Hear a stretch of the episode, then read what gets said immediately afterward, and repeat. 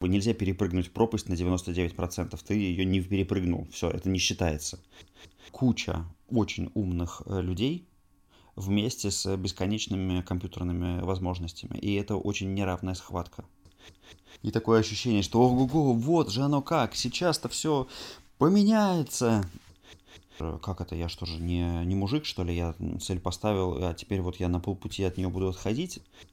А на самом деле он вообще не знает, как это сделать. Когда он делал свои э, утренние практики, у него дела шли хорошо. Когда он на них забивал, дела шли плохо.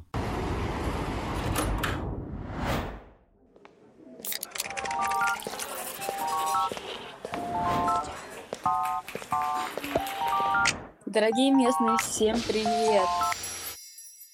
Всем привет! Меня зовут Наталья Перевалова, и это мой подкаст «Времени нет». Подкаст для тех, кто хочет разобраться, что же действительно мешает нам быть эффективными. Я приглашаю гостей на интервью, и мы вместе ищем ответ на вопрос. Почему все знают, что надо делать, но не делают? Гости делятся личным опытом, проблемами и их решениями. Моя задача – узнать лучшие работающие приемы, применить их самой и поделиться с вами. Подписывайтесь на телеграм-канал подкаста, ссылка будет в описании эпизода.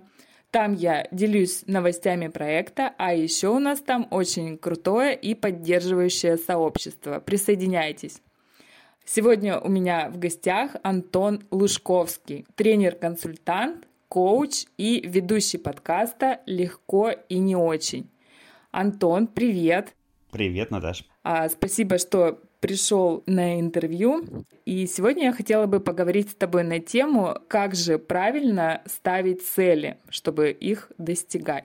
Ох, э, вопрос э, огромный для меня, очень интересный. Ну, давай так, если в двух словах, я заинтересовался этой темой и э, сделал об этом курс, курс про то, как правильно ставить цели потому что я думал, что там, в общем-то, все понятно. Я со своим опытом э, корпоративных э, тренингов, которые я проводил, я, в общем, все знаю про то, как это устроено. А потом я решил, что надо сделать подкаст, для того, чтобы курс как раз-таки этот продвигать, э, чтобы люди могли послушать, как-то там познакомиться, проникнуться, потом уже прийти ко мне учиться. И я решил, что в подкасте я буду разговаривать с разными людьми, которые добились значимых результатов, и буду спрашивать у них, вот как они, собственно, ставят цели. Ну, и при этом давай сделаем такую оговорку. Вот вчера, например, я вел э, бизнесовый тренинг в компании, и там эта тема, она не очень сильно актуальна, потому что сотрудники получают цели сверху. И у них вот в этом смысле жизнь проще. Вопрос не стоит. Да, да. А меня вот интересовало, как вот люди справляются, когда у них сверху начальника уже нету. Видишь, я сам оказался в такой ситуации 10 лет назад, когда уволился из компании. Поэтому я набирал разных людей из разных областей, из общепита, из IT, творческих каких-то людей, ну вот из Петербурга, с Бали, в общем, это всюду.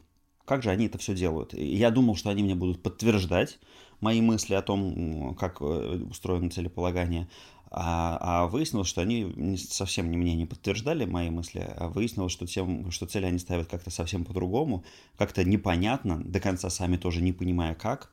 То этот момент я и понял, что тема огромная, и э, как на самом деле это происходит до конца не ясно, поэтому однозначно я тебе сейчас просто сказать не могу. Можем об этом с тобой сегодня много разговаривать. Да, я думаю, как раз этим мы и займемся. Интересно будет э, обсудить и услышать какую-то точку зрения потому что, ну, я сама не так давно, конечно, но погрузилась в эту тему, и будет здорово устроить э, такое обсуждение, дискуссию, и, может быть, мы сможем к чему-то прийти. На самом деле у меня где-то через полтора года э, работы над подкастом, где-то там 30 с лишним э, гостей, то есть это, знаешь, как бы на самом деле 30 э, глубинных интервью. А у меня сложилась э, своя концепция, и у меня наконец склеились противоречащие друг другу подходы, потому что я не понимал, ну вот меня один человек говорит одно, а другой говорит противоположное, и я не понимал, как это подружить. А потом я понял, что просто есть два полюса в целеполагании. Я их назвал твердое целеполагание и мягкое целеполагание. И вот к твердому я отнес всю ту вот эту вот классику, то, что у нас написано в относительно старых 20-30-летней давности э, американских книжках, и то, что у нас было в корпоративных э, курсах по целеполаганию, там про смарт, каскадирование, расписывание на шаги, сверку каждый день, каждую неделю, квартал и, и так далее. А, и вот на днях выйдет подкаст свежий с Андреем Тихоновым, который а, agile коуч в Йоте, и он рассказывал о том, что да, вот прошел путь от твердого целеполагания к мягкому, и твердое, вот он упоминал, что в коммерции это звучит, как бы нельзя перепрыгнуть пропасть на 99%, ты ее не перепрыгнул, все, это не считается. И вот твердое целеполагание, оно такое достаточно суровое. А, но э, при этом не факт, что именно оно обязательно единственно работающее, единственно комфортное. И на другой стороне мягкое целеполагание. И оно э, вот как раз про больше про направление, про намерение, про состояние, к которому ты хочешь прийти. А вот туда ложится концепция happy planning – ну вот, я и назвал это мягким, потому что подходящее, мне кажется, слово. И это совсем не значит, что эти люди а, меньше достигают э, или меньше трудятся, но это просто значит, что они меньше загоняют себя вот в изначальные рамки. И, наверное, для нашего а, вука мира вот такое, такая гибкость, она как раз-таки, наверное, получается более подходящая. Правильно я понимаю, что не обязательно, что твердый подход это вот корпорации, работа, а мягкий это в жизни. То есть это скорее зависит от конкретного человека, от его предпочтений, эм, каких-то особенностей личности. Да, если мы говорим про э, человека, когда вот он сам для себя выбирает, то э, нельзя сказать, что он в работе там должен использовать твердый, а в личном планировании мягкий. А он может там э, по, по твердому планировать свой отпуск там или какое-нибудь строительство своего загородного дома. Там единственное есть ограничение, что, которое касается именно управлением компанией и управлением командой мягкое целеполагание в этой области, это уж похоже совсем на какую-то бирюзовую такую ситуацию, которая крайне редко встречается, ну вот по-настоящему. То есть э, я чаще встречаю компании, которые заявляют о том, что они такие все э, бирюзовые и безиерархичные, и все поддерживают эту ответственность. Но зачастую, на самом деле, они просто, ну, кто-то готов, но большая часть людей к этому не готовы, поэтому так не работает. И если у тебя есть команда, и тебе надо, чтобы команда выполнила какую-то задачу, то это будет скорее все-таки про твердое целеполагание. Угу, поняла. Я хотела бы поговорить именно о личной эффективности, то есть человека как личности. Как понять, э, какой подход в целеполагании нужен именно тебе, твердый или мягкий? Какие методы определения есть? Э, да, вот смотри, э, очень, очень важная оговорка — то, что нету правильного. Э, ну, такого единого, подходящего для всех. То есть, э, и самое главное, что нужно найти, это нужно найти, что работает лично для тебя.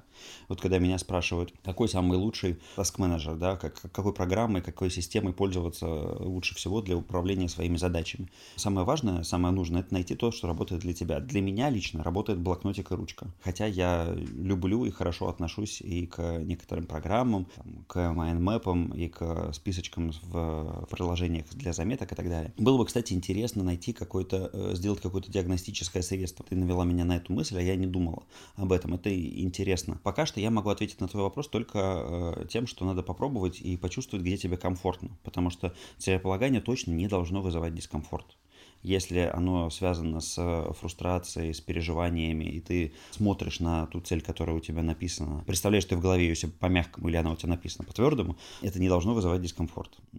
Все должно быть э, как раз-таки приятно, и оно работает, когда ты настраиваешься в таком ресурсном ключе на это. То есть именно вот э, состояние потока, да, к чему вот все так хотят прийти, чтобы это было что-то органичное для конкретного человека и вызывало какие-то какие-то приятные эмоции. Да, потому что, ну, come on, зачем э, работать, э, когда ты, в общем, делаешь э, то, то, что тебе не нравится. Ну, как бы это очень банально звучит, но на самом деле в этом большой секрет продуктивности, на мой взгляд. Угу. Да, я в этом соглашусь с тобой. Ну хорошо, вот цель мы поставили каким-то способом, а есть какие-то еще дополнительные инструменты или практики, которые помогут э, на пути.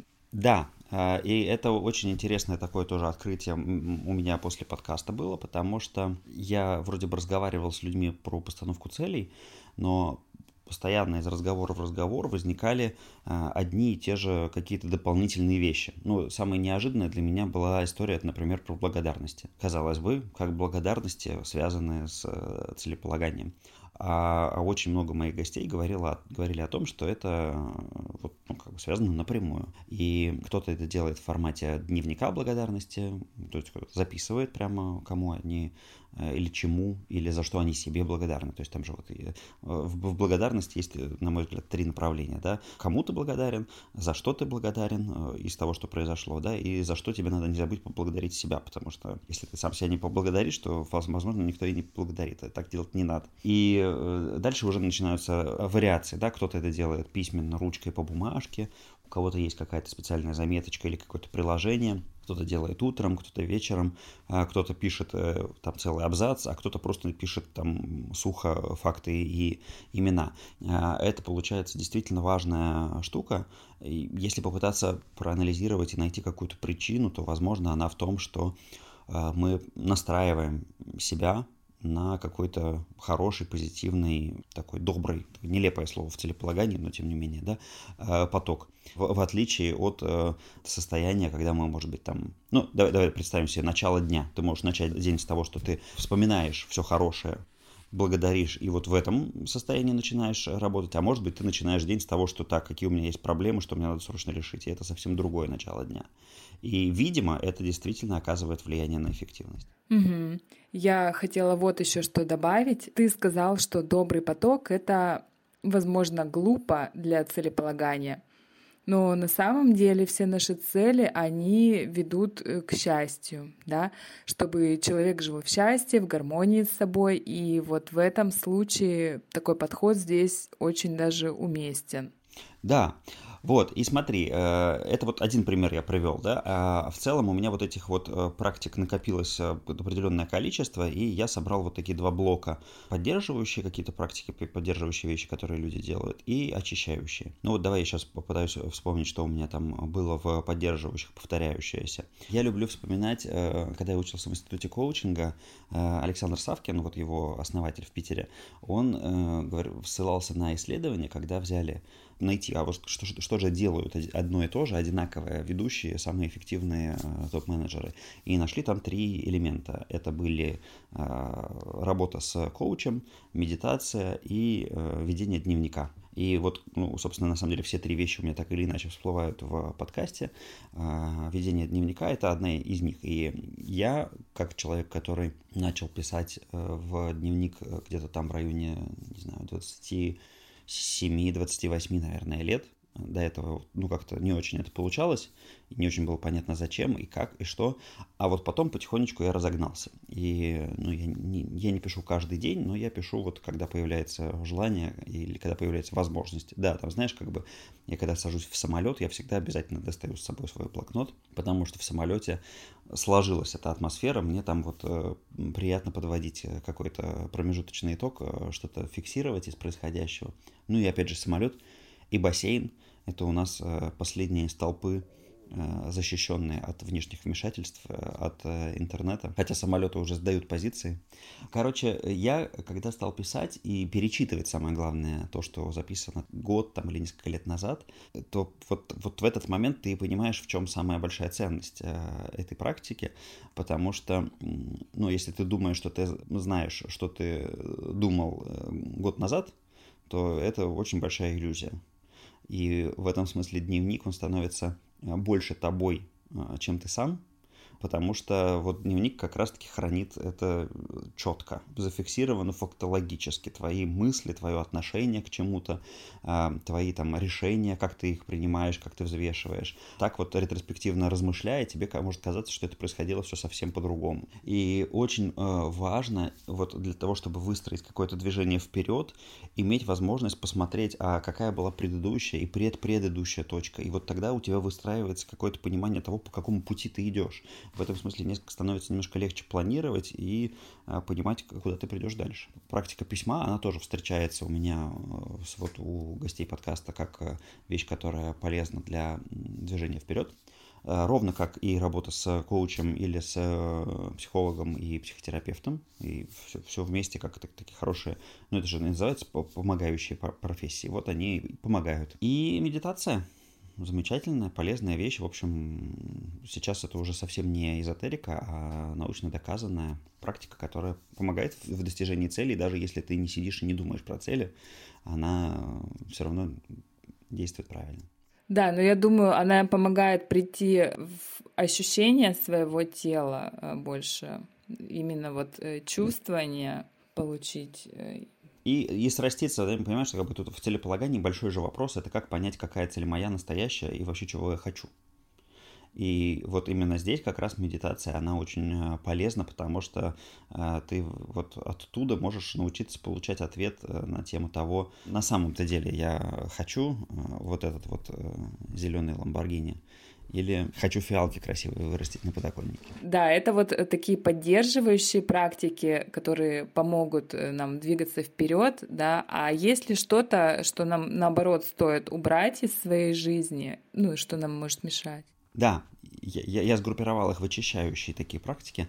Давай так, э, есть, прежде всего, надо очистить свое целеполагание от навязанных стереотипных таких социально желаемых целей потому что это тоже как раз такая вещь, которая ест много ресурсов, она может э, приводить к фрустрации, к переживанию на тему того, что вот ты же этого хочешь, а ну что-то все не получается. А не получается, ну потому что оно на самом деле, как бы ты хочешь это только как, какой-то рациональной и, и, и нечестной частью себя, поэтому надо очищаться.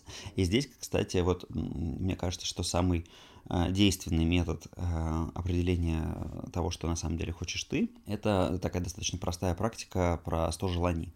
А что это за практика? Поделись, пожалуйста. Простая задача, тебе надо написать 100 желаний, но она э, звучит как простая, на самом деле на это нужно взрослому человеку плюс-минус 2 часа времени – потому что э, просто так написать 100 желаний э, кажется просто, если там, если вы сейчас думаете, что, э, Антон, ну что за ерунду ты говоришь, хотеть это моя профессия, я легко это все напишу, то я вас уверяю, вы напишете, ну там штук 35, и на этом вот как бы оно, оно закончится. Да, а, а в, в, в этой практике важно как раз-таки вот войти в этот самый поток и стараться лучше писать именно ручкой по бумаге. Там британские ученые доказали, что так активируются какие-то дополнительные зоны мозга, отвечающие за а, креативность, которая нам в этом поможет. Писать надо все, все, что приходит в голову, вот прям всю ерунду. Сто это много, то можно написать вот прям все, все, что приходит в голову. И вот просто записывать, записывать, вот как оно вот из головы вылезает. И там, смотрите, будут желания двух э, таких категорий. Ну, как сделать человеку хорошо? Нужно сначала сделать ему плохо, а потом вернуть как было. Поэтому будет часть желаний, связанных э, с тем, чтобы там вот э, больше не было вот этих долгов, э, вот этих ипотек, там, чтобы снова не было каких-то там ограничений и так далее. Вот это, вот это неинтересное желание, их мы сразу пропускаем. А интересное желание, это вот когда ты вот этот список написал, вот он там денечек полежал, ты берешь его, начинаешь читать, и вот на каких-то из них внутри что-то начинает... Э, ёкать. Ёкать, да, да, да. Вот этот вот язык, э, на котором наше тело с нами общается, он тоже, там, к сожалению, там, или к счастью, он так вот не детерминирован. Я слышал теорию, что есть разные типы людей, и, э, соответственно, интуиция разговаривает с нами по-разному. Для кого-то это желудочно-кишечный тракт, вот там что-то происходит. Для кого-то кожа, и это вот такие вот мурашки. У кого-то какое-то ощущение там адреналина, чего-то такое вот. У кого-то что на голове, там волосы и, и так далее. Ну, то есть вот, вот это вот ёканье, да, оно у, у каждого свое, и важно, опять же, там понять, какое оно у тебя. Для того, чтобы понять, это тоже хорошее упражнение. Вот вы читаете и, и видите там какую-нибудь глупость. При, привязать э, какую-нибудь там корзинку к, к воздушным шарикам и отправить ее солнечным днем, эту корзинку в небо. Ну, не знаю, ну, вот полная нелепость. Да, но, но внутри что-то такое происходит. И вот это и есть признак того, что вот это что-то, что соединено с вами э, внутри по-настоящему. И через вот такую вот практику можно немножечко попытаться найти э, какие-то свои вещи и гарантированно получить удовольствие от того, что вы вот эти вот мелочи для себя сделаете. Недавно услышал э, хорошую такую рекомендацию, что когда вы сделали 100 желаний, нужно выбрать какое-нибудь одно и сделать на этой неделе сразу. Ну, то есть как бы вы таким образом как будто его там запускаете этот э, список. Хотя на самом деле можно ничего не делать, можно просто сложить, убрать на антресоль, достать через год и посмотреть, что там будет. Там будет интересно.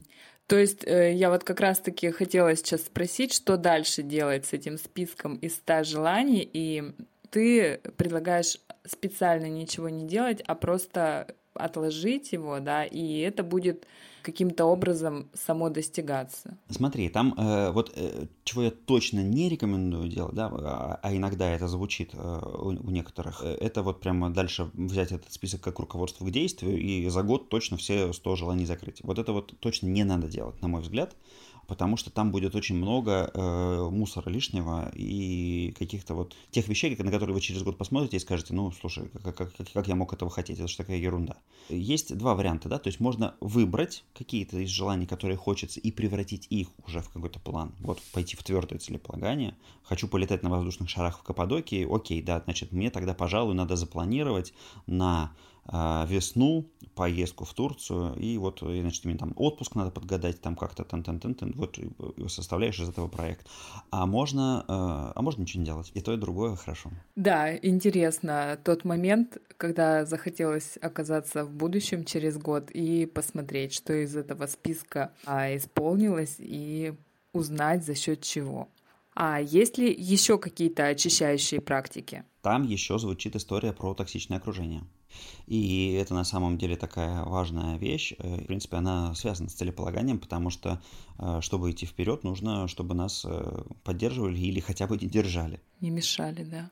Да, а мы здесь сталкиваемся с таким феноменом того, что даже вот близкие люди, они на самом деле часто они не заинтересованы в нашем развитии, потому что это меняет статус-кво, меняет текущую позицию, которая вот вроде бы всех устраивает а вдруг там что-нибудь поменяется в нехорошую сторону. Про окружение имеет смысл подумать, если вы вот решили взяться и вот что-то поменять в процессе вот такого своего э, работы с, целями.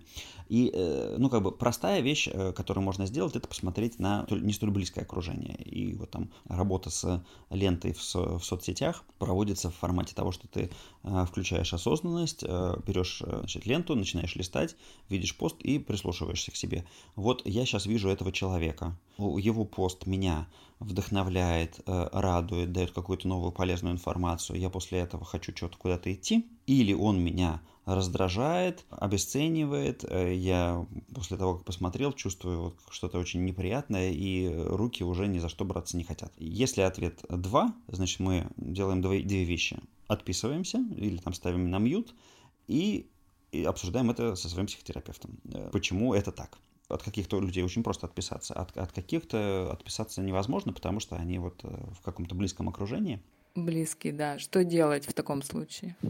А, ну, опять же, психотерапевты наши друзья. Надо э, обсуждать и разбирать, чего происходит. В проблема ли в них, или проблема в вас. Как бы, если даже проблема в них, то вы можете что-то поделать с Э, своей реакцией, не реагировать на это таким образом, да, а, а с другой стороны, возможно, э, в, ну, как бы в большинстве случаев количество контакта и вот этого влияния можно сократить, даже если это там вот как э, очень близкие люди, с которыми вы сталкиваетесь ежедневно, ну, в общем, если взять это под контроль, то можно стараться выработать какую-то схему, когда они не будут слишком сильно вам мешать в движении туда, куда вам важно. Третья область, где надо проводить чистку, это цифровая гигиена. Тут разнятся на самом деле э, истории. Я разговаривал об этом с Никитой Маклаховым, э, автором популярного подкаста «Будет сделано».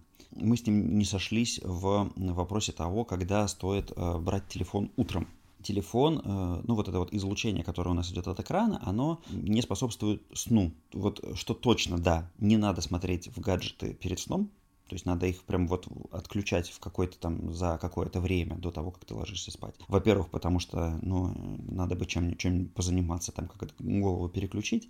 А во-вторых, потому что это физически э, мешает заснуть. А вот когда ты просыпаешься, вот Никита говорит о том, что можно браться за телефон сразу, потому что он вот на этом же эффекте тебя пробуждает. А я-то считаю, что лучше все-таки какое-то время провести самому с собой.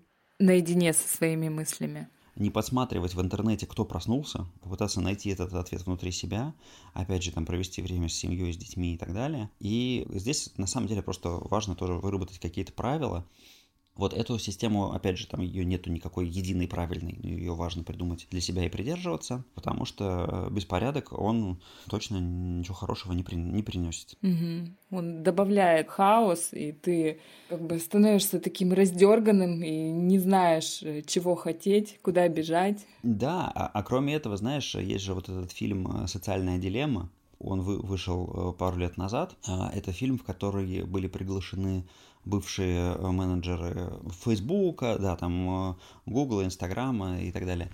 И они говорили, даже зная о том, как работает алгоритм, они не в силах ему противиться. То есть они знают, что сейчас алгоритм борется за их внимание, и он хочет, чтобы они продолжали смотреть и не уходили. Они это знают и все равно не могут э, убрать телефон и положить его на полочку. И это страшно, и а, опасность здесь в чем? В том, что никогда раньше у нас не было такого соотношения сил. Твой мозг по одну сторону экрана, а по ту сторону экрана куча очень умных э, людей, вместе с бесконечными компьютерными возможностями. И это очень неравная схватка. Я это, знаешь, вот почувствовал пару недель назад. Я из Москвы ехал и э, из Подмосковья заказываю такси, заказываю приложение и вижу, что значит, он мне там показывает э, там, такая-то сумма, это повышенный спрос. А у меня еще есть, есть время в запасе, у меня там до поезда много времени. Я вот специально заранее посмотрел, думаю, ну окей, ладно, хорошо, подожду немножечко подождал немножечко, а он мне говорит, а ты знаешь, да, был, тогда был повышенный спрос, а сейчас еще дороже. Еще больше стало. Он заметил, что ты второй раз заходишь, да? Да, я думаю, я так проверяю еще, еще разочек через пять минут, еще дороже. Ну все, ладно, хорошо. Я сейчас не буду смотреть, я сделаю вид, что я передумал, что мне это больше не интересно. Я подождал какое-то время, смотрю, нет, нам его не перехитрить. Вот с этим, видимо, нам надо уже смириться, с тем, что с той стороны а оно умнее. И поэтому, наверное, там, пока мы можем э, вот его просто вообще положить на полку и э, сделать так, что он не вмешивается в какой-то кусочек жизни, ну, это, наверное, единственная зона, где мы действительно сильнее ну, сильнее, а, а, а это значит, что мы э, про себя, и мы все-таки себя пока знаем лучше. Наверное, там чуть-чуть э, дальше он уже, если все пойдет по хорошему сценарию, и технологии будут во благо людей, то тогда он нам будет помогать себя понимать лучше. Пока что это все сложновато. Хорошо, спасибо. Так, получается, мы обсудили э, поддерживающие практики э, в целеполагании, очищающие, а насколько важна еще работа с личностной основой и, а, может быть, принципами? Эм, ну, если про личностную основу и принципы, то это, ты знаешь, я понял, что это важная штука. Я сделал эту личностную основу на базе пирамиды Дилса. А что это такое? Я, смотри, я понял, что независимо от того, человеку более свойственен там твердый подход или мягкий подход, а, важно на самом деле, чтобы у него было э, вот это как раз-таки основа. Дилс это тот, который один из основателей НЛП, и он создал пирамиду логических уровней. А, он предложил смотреть на происходящее у нас, на организацию нашего отношения к миру, вот по этажам. Первый этаж – это окружение, это вот физическое наше окружение. Вот там микрофон, в который я говорю, кресло, в котором я сижу, и там ноутбук, в котором я тебя вижу и так далее. А дальше э, следующий уровень это действие. Это вот, а что я делаю? Ну, я вот э, сижу, покачиваюсь немножечко, я э, разговариваю, я слушаю и немножко рукой двигаю. А потом э, следующий уровень это умение. А, а что я умею? А я умею э, разговаривать э, про целеполагание я умею ориентироваться, у меня есть вот определенное знание в этой теме. Следующий, еще выше уровень – это ценности и убеждения. Да? Вот для меня ценно изучить э, какую-то область. И я убежден, что целеполагание – это э, важная вещь, поэтому стоит этому уделять время. И, а, и дальше у нас появляется самоопределение. Это верхушка пирамиды. Там есть как бы вариация с выходом еще выше в миссию, но, но это мы трогать не будем. Дальше самоопределение. А я кто? Ну, в данном случае я, я скажу, что я там, я человек, который что-то понимает в теме целеполагания. Ну, это вот я рассмотрел очень узкую штуку, да, а по-настоящему нужно рассматривать вот целиком всего себя. Вот все мое окружение, все мои действия, все мои умения, все мои убеждения, и вот тогда мы придем к какой-то концепции я, которая вот описывает меня, грубо говоря, тварь я дрожащая или право имею, да, вот кем я себя считаю.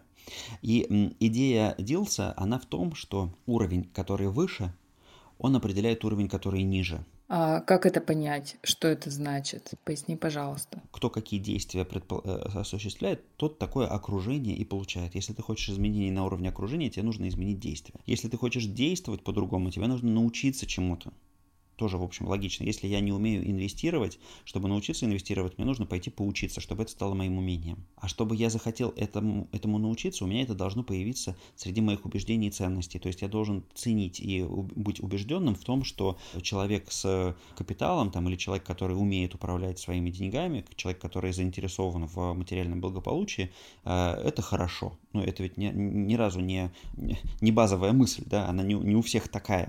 Она она может быть и другим, другой, да, там, что день, деньги зло, вот может быть убеждение, да, оно к совсем другим э, умениям приводит. Ну и дальше у нас появляется понимание того, а кто я, и вот и получается, что тема целеполагания, натыкаясь на пирамиду Дилса, э, получается вот что. Ты можешь сколько угодно ставить цели на уровне материальных вещей, но чтобы у тебя что-то реально изменилось, тебе нужно, чтобы изменения произошли на самом верхнем уровне, на уровне того, как, как, кем ты себя считаешь. И вот эту вот всю дорожку нужно пройти. Вот самым ярким для меня подтверждением того, что пирамида Дилса работает, это истории про людей, которые выиграли большие суммы в лотерее. А что это за история? Там, знаешь эту статистику, она чудовищная. Нет, нет, расскажи.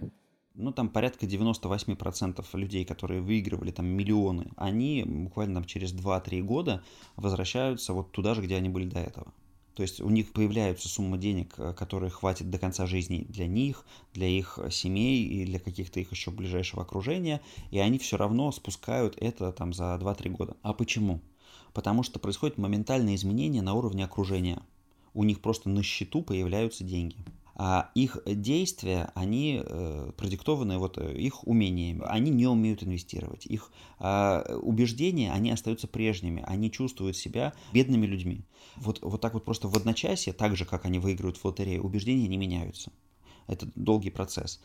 Убеждения потихонечку как-то начинают меняться, но гораздо быстрее пирамида просто все окружение, нижний уровень приводит в соответствие с верхними уровнями. И поэтому основа, я действительно свой курс там по целеполаганию начинаю именно с основы, а, с, размышления о том, какая у тебя пирамида сейчас и к какой ты хочешь прийти. Потому что, не забравшись на самый верх, скорее всего, особого успеха в постановке цели не будет. Ну, то есть э, нужно определить свои ценности, да, э, понять, какие у тебя установки, поработать, возможно, с этими установками и потом уже идти дальше, да, либо э, самому как-то попробовать это сделать, либо обратиться к специалистам. Э, ну, в общем, это самый первый, самый важный этап. Э, да, и ты знаешь, на самом деле он э, часто может быть и единственно нужным. То есть э, вполне возможно, что разговор про цели, он на этом и закончится, потому что дальше как бы пирамида начнет все выстраивать в соответствии. То есть если ты приведешь свое понимание себя и свои убеждения вот в ту состояние, которое тебе хочется, да, а дальше пирамидка, она сама начнет работать уже. Так, хорошо. А я вот хотела еще с тобой обсудить э, такой реальный кейс, да, реальную историю. У нас вот сейчас в телеграм-канале подкаста мы организовали марафон по достижению целей. А изначально я прочитала эти материалы на сайте Армена Петросяна о его студневке. Это такая активность на 100 дней, направленная на достижение целей. Мы решили ограничиться 30 днями. Изначально тоже выписали там все свои желания, цели, к которым мы хотим прийти. Выбрали одну-три цели, э, которые реально достичь э, в течение месяца. И каждый день мы должны думать делать и делиться. Думать это про то, почему для меня важна эта цель, насколько она соответствует моим ценностям. Это нужно делать каждый день. Делать это либо мы распланировали заранее, то есть вот такой смарт-подход на месяц, 30 дней, 30 или сколько-то действий, каждый день совершать хотя бы минимальное действие. И последнее — это делиться, это рефлексия, э, каждый день выкладывать отчет в группу о том, что ты сделал, может быть, что узнал нового, поделиться какими-то смыслами. То есть тут работает такая поддержка группы и некое публичное обещание, а также мысль о том, что чем больше ты делишься с другими, тем больше получаешь. Это может быть обратная связь, помощь, поддержка, что-то еще, вот то, что именно тебе нужно именно в этот момент. И будучи такими подготовленными заранее, имея вот э, поддержку группы, тем не менее у нас появились определенные проблемы. И вот, может быть, ты сможешь дать какой-то совет участникам или проанализировать, почему это произошло и что можно с этим сделать. А, а, а какие проблемы? А, ну вот, например, первое — это дней через 10 от начала эйфория и предвкушение от цели проходит. Это сменяется на рутину и однообразие, надоедает, и многие участники говорят, что цель уже хочется поменять, что вот как будто она уже не так актуальна. Хотя изначально вот именно вот эта работа с ценностями и целями, она предполагается, что она была проведена. Смотри, вот э, на самом деле это примерно то, что я ожидал услышать. А, во-первых, э, э, здесь мы можем провести аналогию с коучингом. В коучинге есть такой эффект, если на первой сессии у человека происходит какой-то инсайт, какое-то понимание вдруг прилетает, и и такое ощущение, что ого-го, вот же оно как, сейчас-то все поменяется. Это иногда случается, но это точно случается в начале. А потом идет планомерная работа. Потом нужно вот именно делать. А, назвался клизмой полезай в соответствующее место. И, э, конечно, это гораздо менее э, весело и просто, чем вот просто вдруг э, магическое вот осознать, что оказывается оно все так, и все сразу произошло. Любовь к волшебной таблетке, она у нас такая встроенная, архетипическая, скажем так. Поэтому можно предупреждать людей о том, что, ребята, вы вот, или там график заранее нарисовать, потому что он у всех будет плюс-минус одинаковый. Сначала эйфория, а потом будет тяжело, чтобы люди морально готовились, что первичная мотивация уже закончится, да, а приближение к цели еще не случится. Кроме как подготовиться к этому, наверное, это осознание первый путь к излечению, как, как обычно. А вторая вещь – это то, что ты говоришь про смену целей. У меня в курсе есть такой же эффект. У меня курс сейчас длится 5 недель, и где-то вот недели на третий, на четвертый возникает вот это вот шевеление на тему того, что что-то хочется цели поменять что-то хочется вот тут вот другое э, сделать. И я вначале э, относился к этому так вот с осторожно, с непониманием, что что-то в системе не так. А потом я понял, что не-не-не, в системе все так. Это очень хорошо. Вот это и есть показатель того, что у человека происходит лучшая синхронизация, лучшее понимание себя по-настоящему, и происходит отшелушивание ненужных целей. Поэтому я бы сказал, что здесь скорее можно попробовать как-нибудь вводить рамки какие-то должны быть, да, что от цели можно отказаться, но не совсем отказаться, лечь на диван и ничего не делать, а ее скорректировать, что-то поставить на ее место другое.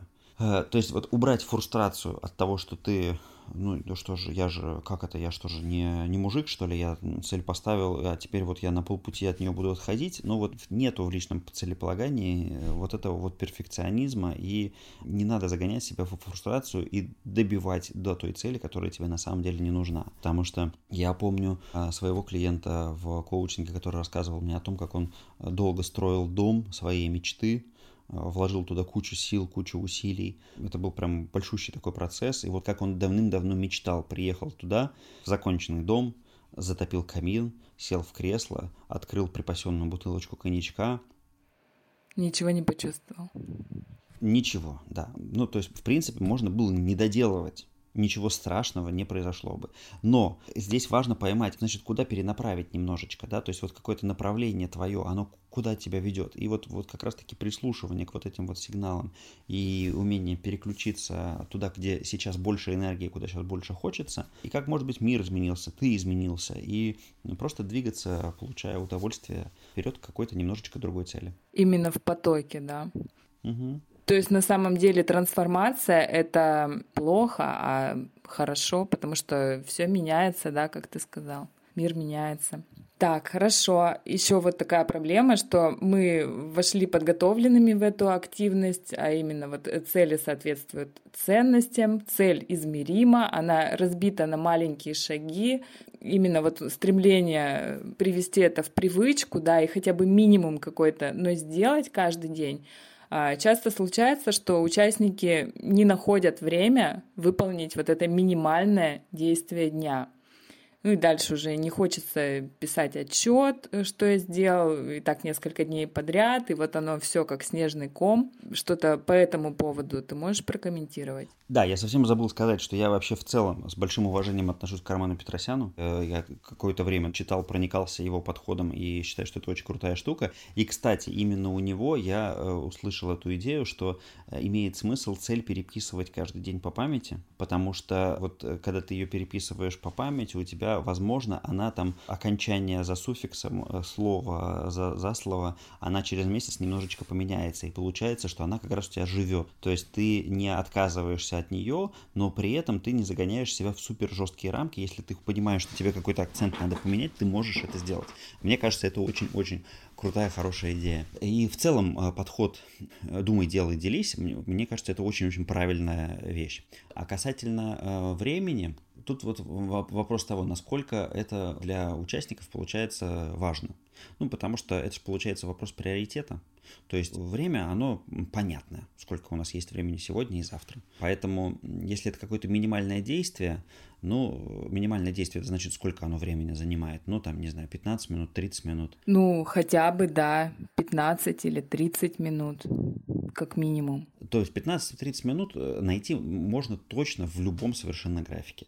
То есть в чем-то причина либо в том, что человек не хочет это делать. Вспоминаем две причины прокрастинации. Почему человек прокрастинирует. Либо потому, что задача для него непонятна, он не знает, как к ней поступиться. То есть это как бы он обозначил себе как минимальное действие на 15-30 минут, а на самом деле он вообще не знает, как это сделать. Ну, здесь вопрос э, честности, проработки, опять же, вот поддерживающей атмосферы, где можно сказать, что, ребята, как бы, ну да, я тут пообещал сделать вот это, но я не понимаю. Ну и тогда это надо дробить. Вот это не одно минимальное действие, а это на самом деле 5 минимальных действий на всю неделю.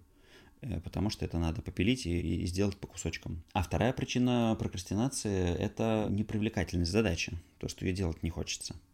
А если делать не хочется, это значит, либо есть слабая связка мотивации этого действия и цели, либо это вот слишком маленький шаг по отношению к цели, и цель случится когда-то слишком не скоро. Либо, ну, там дальше уже нет смысла гадать, да, тут ну, может быть много причин. Ну, то есть я бы смотрел, в насколько эта задача понятна человеку и насколько он хочет ее делать. Потому что если задача понятна, человек хочет ее сделать, 15-30 минут найти в любом графике можно. Ну, единственное, что имеет смысл, наверное, действительно прорабатывать какую какую-то э, регулярность э, в этом. У меня в курсе, например, он устроен таким образом, что каждый день приходит сообщение в определенное время, утром, и у человека есть 24 э, часа на то, чтобы справиться с домашним заданием, и кто-то, ну, как бы дальше люди делятся на тех, кто делает их там в рабочее время, кто делает вечером, кто делает утром в последний момент. Но, как правило, выбрав свой подход, люди его придерживаются. И самый классный эффект в том, что закончив курс, а я уже привык, что у меня утром есть вот этот 30-минутный блок, когда я занимаюсь этим домашним заданием, и я по-прежнему на инерции продолжаю поглядывать в свой список и принимать какие-то решения вот по этой, этой методике. И, ну, я считаю, что это вот прям а, очень хорошо, и имея встроенное время, когда там прям в календаре можно его вставить, и такой подход тоже можно попробовать применить. Он достаточно твердый, но, тем не менее, ну, как бы распорядок дела такое. Да, привычки — это, конечно, очень хорошая такая история. Э, и вот добавить э, к сказанному тобой, вот один участник сказал, что меня мотивирует только что-то материальное. То есть деньги — это самый простой и очевидный стимул. Хотя вот у человека хорошая работа, то есть базовые потребности все закрыты, но именно э, какое-то признание своей деятельности — это значит получить деньги. И вот такой непонятный какой-то момент Цель это, соответственно, она не приносит денег, она приносит удовольствие. Э, удовлетворения. Ну, вот как раз смотри, у нас есть э, история с тем, что на уровне убеждения, на уровне ценности есть очень четкая вещь, сейчас она противоречит этой цели, которая у него почему-то появилась. Либо надо цель корректировать и ее привести к тому, чтобы противоречия не было, чтобы она подтверждалась деньгами. Ну и в целом, как бы это имеющая право на существование точки зрения, что как бы да, деньги это та энергия, которая приходит как оценка правильности действий. Окей, если так, значит так. Ну, либо надо идти каким-то помогающим специалистам и договориться с, тобой, с собой, что вообще признание может приходить и другим образом. И э, какими-то просто благодарностями, довольными э, лицами э, людей, ради которых это сделано, там, не знаю, страницами текста, которые ты видишь, какие-то прочими там цифрами на экране и так далее. Хорошо. Так, ну и вот последняя такой э, история, это вот было лично у меня, мои действия, минимальное действие дня, оно не соответствовало моей цели. И я смогла как раз это сама отследить благодаря вот этой э, рефлексии, переписыванию целей и вот э, какому-то дневнику. Вписала эти новые действия в план, которые приведут к моей цели, но они вот как раз таки неприятные. То, что это новое для меня, разбираться с нуля, и ну, нужно дробить на более мелкие задачи. Да, а, а здесь смотри, здесь вот э, что мягкое целеполагание, что твердое, а важно эту цель все-таки э, держать в голове. То есть, если в твердом целеполагании это прям какая-то жесткая конкретика, то в мягком это все-таки, ну, как бы такое направление, это какая-то там э, полярная звезда, которая у тебя светит. И мягкое целеполагание вообще ни разу не отменяет того, что нужно с ней сверяться. Может быть, ты идешь не самой прямой дорогой, может быть, сейчас ты делаешь зигзаг, потому что вот сейчас вот, ну, приятно сделать этот зигзаг, хочется мне туда пойти, э, и вот я не наступаю себе на горло, и, но важно понимать, насколько этот вот, это идет отклонение, и посматривать все-таки на ту большую, э, большое направление, которое перед тобой висит. Угу, хорошо. А, спасибо большое. Я надеюсь, что мы скорректируем э, свое движение благодаря твоим советам и получим новый какой-то виток в развитии. Я буду только рад, и вообще мне кажется, что ваша вот эта активность, она замечательная, и подкаст твой, он вот про вот эту самую пользу. Вообще все подкасты обладают мотивирующим эффектом, поэтому они э, очень полезны. Здорово, что у нас такой, у человечества появился такой э, ресурс. Так что я как это, как подкастер подкастеру э, передаю тебе респект. Ну и э, то, что ты рассказываешь про э, курс, это тоже звучит очень, очень полезно и здорово. Да, спасибо. А я хотела бы в завершение задать э, такой вопрос: а есть ли какой-то инструмент или лайфхак в эффективности, который ты недавно или относительно недавно узнал и начал применять, и который помог тебе, улучшил твою жизнь? Ты знаешь, я, наверное, вот что мне первое в голову приходит. Я записывал подкаст с Пашей Бондаревым, который основатель сервиса «Эволюция». Э, такой сервис подбора талантов э, на основе книги «Перемен». Паша сказал мне, что он, опять же, благодаря дневнику э, в какой-то момент отследил. Вот у него иногда дела шли хорошо, иногда дела шли плохо. И он в какой-то момент увидел эту закономерность. Когда он делал свои утренние практики, у него дела шли хорошо. Когда он на них забивал, дела шли плохо. Это, с одной стороны, звучит очень э, банально, а с другой стороны, ну, там э, тоже понятно, почему связка. Ну, как бы ты просыпаешься, день сегодня не, не предвещает ничего хорошего, поэтому, в общем, я никуда не тороплюсь, и поэтому, в общем, как, сегодня как будто выходной, делать ничего не буду. И все. И, а дальше это превращается в падение, в пике. Вот. И после того, как э, он мне это сказал, я понял, что мне действительно стоит и вот у себя отследить, как я с этим поступаю. То есть моя утренняя рутина, она простая. У меня есть небольшая зарядка, ну такая вот, я не назову ее йогой, я скорее назову ее зарядкой. И короткая медитация, ну там это там от 5 до 15 минут. А я просто стал делать это каждый день вообще без вариантов.